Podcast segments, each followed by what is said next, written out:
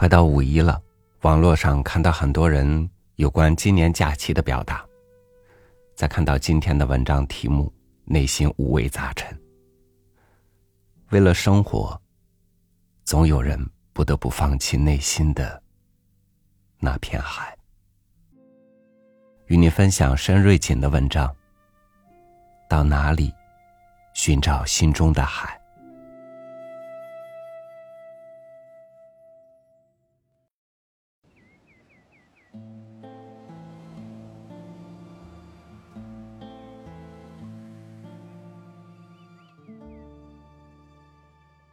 平生第一次看海是二零零六年春天。入青岛的第一站，前海栈桥。就是说我第一次看的海，是中国地理上所说的黄海。我是非常喜欢地理的，从小除了语文成绩拔尖外，就属地理成绩好了。于是，除了爱在文字里遨游。我更爱在中国地图与世界地图前流连，常常幻想着，总有一天要把万水千山走遍。那时最向往的，是看海。我想，想看海的孩子，离大海往往很远。我是湖南人，我爱海，爱课本里的海，爱小说里的海。爱诗歌和散文里的海，就再正常不过了。小时候爱海，爱的是海的辽阔、蔚蓝、神秘。后来，我逐渐迷上了传说中的海蓝。读高中时，取笔名一蓝，爱蓝爱到了极致，像听了那句。只愿能化作唐宋诗篇，长眠在你身边，就爱上睡莲一样。高中时有个同样爱蓝的男生，他以海蓝自居，当我是一目了然的天蓝，试图走近我。可我觉得海蓝不是他那样的，我紧闭着心扉，从来不让他走近，即使到今日。我仍然没学会不管不顾的去爱一个人。在前海栈桥，我看到的是阴沉沉的天，灰蒙蒙的海。向往了那么多年，海竟以那样的姿态迎接我。我半晌无话，有些黯然神伤。这不是我心中的海呀。次日一早去五四广场。风大，海水灰蓝，黄海除了波澜隐隐、欲说还休，就是一望无际。心里还是一个念头：这真不是我心中的海。直至去崂山，太阳露出了俏皮的笑颜，我的心情才跟着好起来。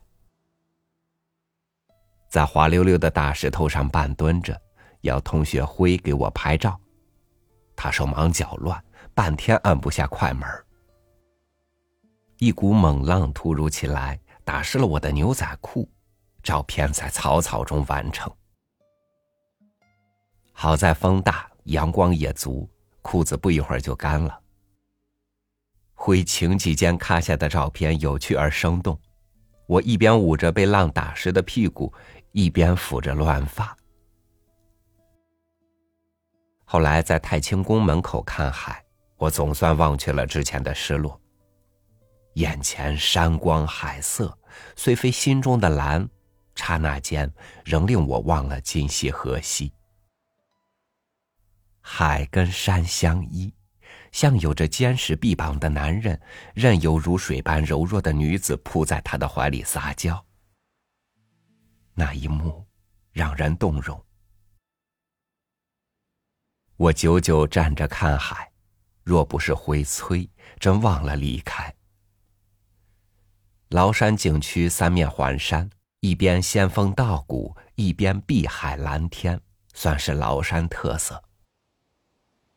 只是十年过去了，太清宫的模样早已在记忆里模糊，只依稀记得道观里有古老的银杏、奈冬，还有崂山道士。奈冬就是山茶，花期有半年。我们去时花尚盛，犹如一个正当年的饱满娇艳的妇人。今时的道士，已绝非《聊斋志异》里的崂山道士。太清宫里只有古老的道观在，古树在，虔诚的香客在。西边崂山，我们马不停蹄的奔往威海。威海别名威海卫，意为威震海疆，东与朝鲜半岛隔海相望。坐海轮去刘公岛上看甲午战争纪念馆。去海滩学着孩子们捡小贝壳。游轮在烟波浩渺的黄海上乘风破浪，只听见海风呜咽，看到海鸥低怀，没有见到心中的蓝。那时我已经偏执到只爱着蓝了。最初以为北方的海水不蓝，是因为春天的缘故。三年后。我去厦门鼓浪屿看海，那是东海，海天一色。南国风光旖旎多姿，火红的凤凰花映衬着蓝天白云碧海。我心中的蓝色情节又蠢蠢欲动起来。那个夏天，我一直在行走。看完南方的海，又马不停蹄的往北。本是经北京去承德木兰围场，一念间，却执意绕到北戴河，想去寻觅心中的海。寻觅的路程中，我没有好好想过，我究竟要渴望怎样的海。抵达北戴河时，天已暗沉，我放下行李，便往海边赶。通往海边的街道上，游人如织。欧式建筑闪烁的橙黄光影，无不弥漫着诱人的异域风情。清新宜人的空气里飘荡着花香。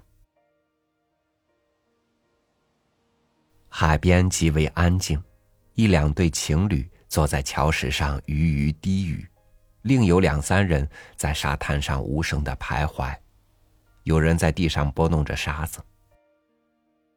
海浪一阵阵袭来。拍打桥石的声音在反复回响，在夜深微凉的渤海边，我想念鼓浪屿，想念演武大桥上升起的明月，想念在白城海滩上写的，转眼被涨潮抹去的蓝蓝。次日的海滨浴场，我在写有“北戴河”三个字的大石头上张望。只见帐篷一顶接着一顶，人头攒动，海水浑黄，扑腾在浑水里的人像热锅里的饺子。我早已原谅了春天的黄海，可盛夏的午后，阳光直射下的渤海竟也如同黄海，明沙碧水几个字，明晃晃的赫然沙滩的一块石头上，可除了沙滩算得上明沙。海水无论如何也称不上碧水呀，这不能不让人懊恼。我几乎是弩箭离弦的挥别北戴河，奔往坝上草原。很长一段时间，我不再向往北方的海，略感自己的思维进入了一个误区。我爱海，难道爱的仅仅是它的颜色吗？前年盛夏，我们一家三口去呼伦贝尔大草原，回程绕道沈阳。同学接站，在停车场，他问：“想看沈阳的什么景点？”我说：“我来过沈阳，大热天的，别去参观什么景点吧。”他说：“那去营口鲅鱼圈吃海鲜，顺便去海滨浴场玩玩。”儿子和先生连声说着好。我顾虑着，营口远不远？他说不远呢。于是，越野车在高速路上跑了两个多小时。彼时已近中午，同学以电话预定了一桌海鲜。我向来不爱海鲜，不认得桌上是些什么。孩子耳语：“海参好贵呢，叔叔对我们真好。”同学与我寒暄着，大大咧咧的问：“有没有感觉咱北方海鲜比南方好吃？”我不解缘由，他得意洋洋：“北方是深海。”深海的海鲜肯定要好吃很多。我认真品了品，感觉跟以往吃的确实不同，名副其实的鲜呢。饭后日头还烈，他体贴的说：“这时不宜去海边，我们开几间钟点房，都午睡一会儿，等到下午三四点钟再去浴场吧。”我们被带到金沙滩海滨浴场时，太阳已经收起了它的狠劲儿，像渐显年迈的人，连目光也变得慈祥起来。他时而躲在云层后面，时而又露出个全脸。风吹乱了我的长发。海里漂浮着密密麻麻的人，沙滩上不少大人小孩蹲着捡贝壳。我说：“我们也捡贝壳吧。”同学从车子后备箱里拿出三把小塑料铲，一个防水布的小方篓。我拿着铲，挎着篓，跟儿子随同学挖沙里的贝壳和海螺。先生没有铲，负责当摄影师。大家慢慢往海里挪，海水离我们似乎还有点远，被海水泡湿的沙滩，小螃蟹随处可见。阳光拂过远处的海面，泛起金色的涟漪。先生拍太阳与海，也回头拍头发凌乱的我和第一次见到大海的儿子。突然，同学在我身后喊：“别往深处走，涨潮了！”我蓦然发现，原本踩在湿沙里的双足，不知何时已被海水浸过脚踝了。我赶紧往回走，刚才还煮饺子似的海面，如海市蜃楼一般的消失了。太阳愈发老了，强打着精神，还不时的用光撩拨着海水。海面风平浪静，潮水是无声无息的漫上来的。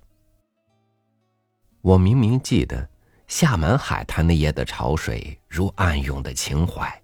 一浪一浪的拍打着沙滩，突如其来，猝不及防。书上说，白天的潮叫潮，晚上的潮为汐。每天都有潮汐，都有潮涨潮落。为什么每次我都赶上了涨潮，却等不到潮落？黑暗中的海，可能有一种神秘的力量。拽着人的思想往深处走，而海的深处，多像人生的深处啊！在暗黑的海上，最容易让人心生忧伤。波浪在黑暗中不给任何提示，任由你对深处产生莫名的情绪。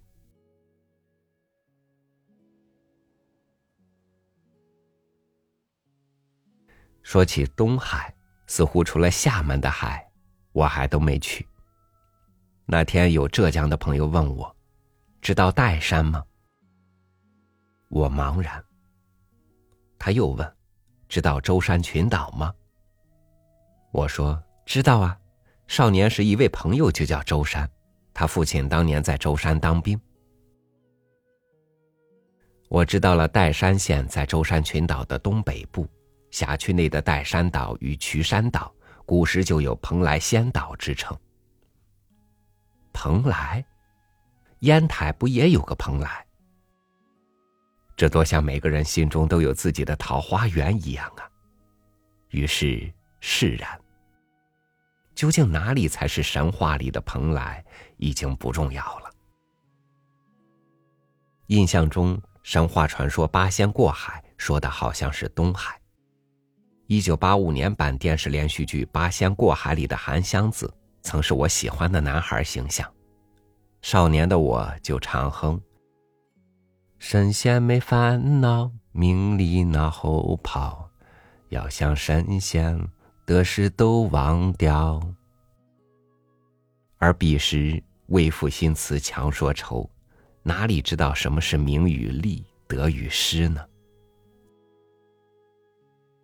舟山群岛在东海，岱山，岱山自然也在。我摊开中国地图，找到了岱山。相传秦始皇东巡江南，在今镇海沿海东观沧海，幻觉到仙山。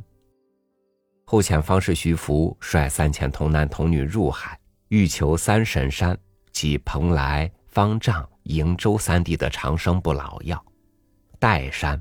即古蓬莱，在唐代被命名蓬莱乡，蓬莱仙岛由此得名。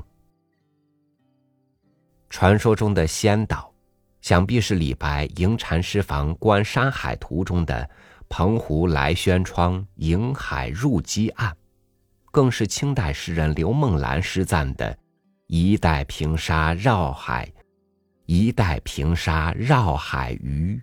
鹿兰山下一名区吧。岱山县如今是东海上一颗璀璨的明珠，更具通江达海的区位优势。什么时候，我能亲临传说中的蓬莱仙岛，做几日韩湘子似的神仙？泉水总是向河水汇流。河水又汇入海中。雪莱这耳熟能详的诗句，从小浸润着我的诗心。长江入东海，黄河曾入黄海，后改入渤海，珠江入南海。中国三大河流就这样各就各位。中国有南海，有东海，那么西海和北海呢？有人说，西海是青海湖。离海洋很远的内陆高原大湖，就是当地人心中的海了。而北海，据说是现隶属于俄罗斯的贝加尔湖，宛若新月，是西伯利亚的明眸。这个世上最古老、最深邃的湖泊，都有它的深沉与辽阔。如果只关乎颜色，如何了解海到底是什么呢？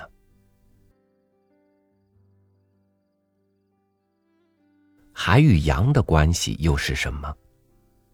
地球史上第一次火山爆发时，水蒸气太多形成云，之后下了几千年的暴雨，汇成大海。世间的河流终究汇入大海。大海的胸怀始终博大，却仅是大洋的边缘。就像人类在宇宙不过是微尘，都还可以在各自的身体里跳舞与思考。春日北方的海有点萧瑟、萌动，暗藏一片盎然。我没时间去体会它内敛的激情。夏日北方的海。热情澎湃，包容。我一度无视它，就因不是心中的蓝。这多像人与人之间的关系啊！都说在国内看海必得去南方，最好去三亚。三亚的海水最蓝，最著名的椰梦长廊、天涯海角、亚龙湾，有蜈支洲岛。据说是中国最纯净的一块乐土，人人朝着纯净与美好奔，这是本能。若不懂得爱惜环境，再过三年、五年乃至十年，三亚还能是当年的三亚吗？有一年冬天，湖南大寒，正巧两位文友在广西开会，他们怂恿我去温暖的南宁，用北海来诱惑我。他们说的北海，自然不是贝加尔湖，是南海边的一座滨海城市。姐姐去过北海，带回一些银沙，我喜欢它的温凉细腻。我去时正逢大风，没有太阳，没法乘船赴涠洲岛，只能在银滩公园偷装了一瓶沙子。一眼看不到边的灰蓝，是随银沙烧毁的关于南海的记忆。那年盛夏，先生和他的同事结伴去海南旅游，也替我报了名。我怕热，不肯同往。总想着，还是得找一个冬天，一个人去三亚，去天涯海角，去寻心中的蓝，去寻一些温暖，体味人在天涯的感觉。那时必定有满心的涟漪，和着海水，在内心发酵，无人知道，也无需人知道。曾看到一篇文章说。如果把大海比作女人，大连的海是五十岁女人的雅致，青岛的海是四十岁女人的丰腴，厦门的海是三十岁女人的成熟，三亚的海则永远是二十岁少女的激情与浪漫。一直以为三亚吸引我的只是蓝，不曾料到还有青春无敌的浪漫。想必很多人跟我一样，会喜欢深沉内敛的激情，也向往酣畅淋漓的激荡吧。如今，我已然明白自己为什么固执的爱海。我学会了忽略海的颜色，把目光投向海的深邃与宽广，投向海那边望不到的大洋。期待地球上的子民，不论什么人种、何种肤色，都跟息息相通的海洋一样融合团结。我向往仙境般的东海，渴望像仙子飘荡在岱山岛的蓬莱石景间，让仙风碧水洗涤浮尘种种。我甚至花了半辈子时间，在千奇百怪的人面前。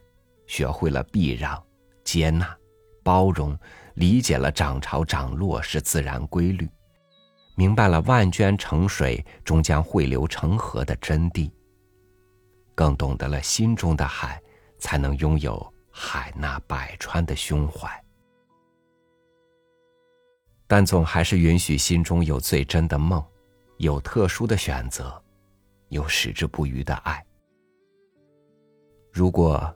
一定要寻找心中的海，我最神往的始终还是三亚的海。或许是它澄澈而蔚蓝的海水，或者是那细软而洁白的沙，或者是它相对洁净的自然环境，让我从少年到中年，目光始终不曾游离。请允许我在学会了圆融之后，还保留心中最纯粹的蓝。多年前，我的一首《蓝》中写过：“或许，它不是一种颜色，而是一个人。那个人躲在他的颜色里，始终不肯出来，始终不肯出来。他和我很远。”远的如此接近，好像它变成了一种尖，在我心里切割了进去。疼痛过后，我的心始终还盛着一片海，那将是一汪永恒的蓝。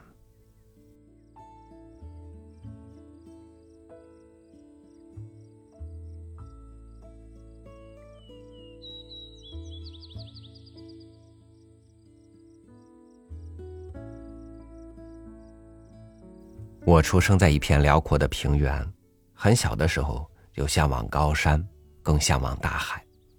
但是你知道，人们的向往总不会轻易的被满足，因为你还需要他给你更长久的指引。于是我就在这样的向往里，一天一天长大，走过岁月的荆棘，走过生活的琐碎，向着高山大海一路前进。直到我的心里长出一座山，一片海。感谢您收听我的分享，欢迎关注微信公众号“三六五读书”，收听更多经典文章。我是超宇，祝你晚安，明天见。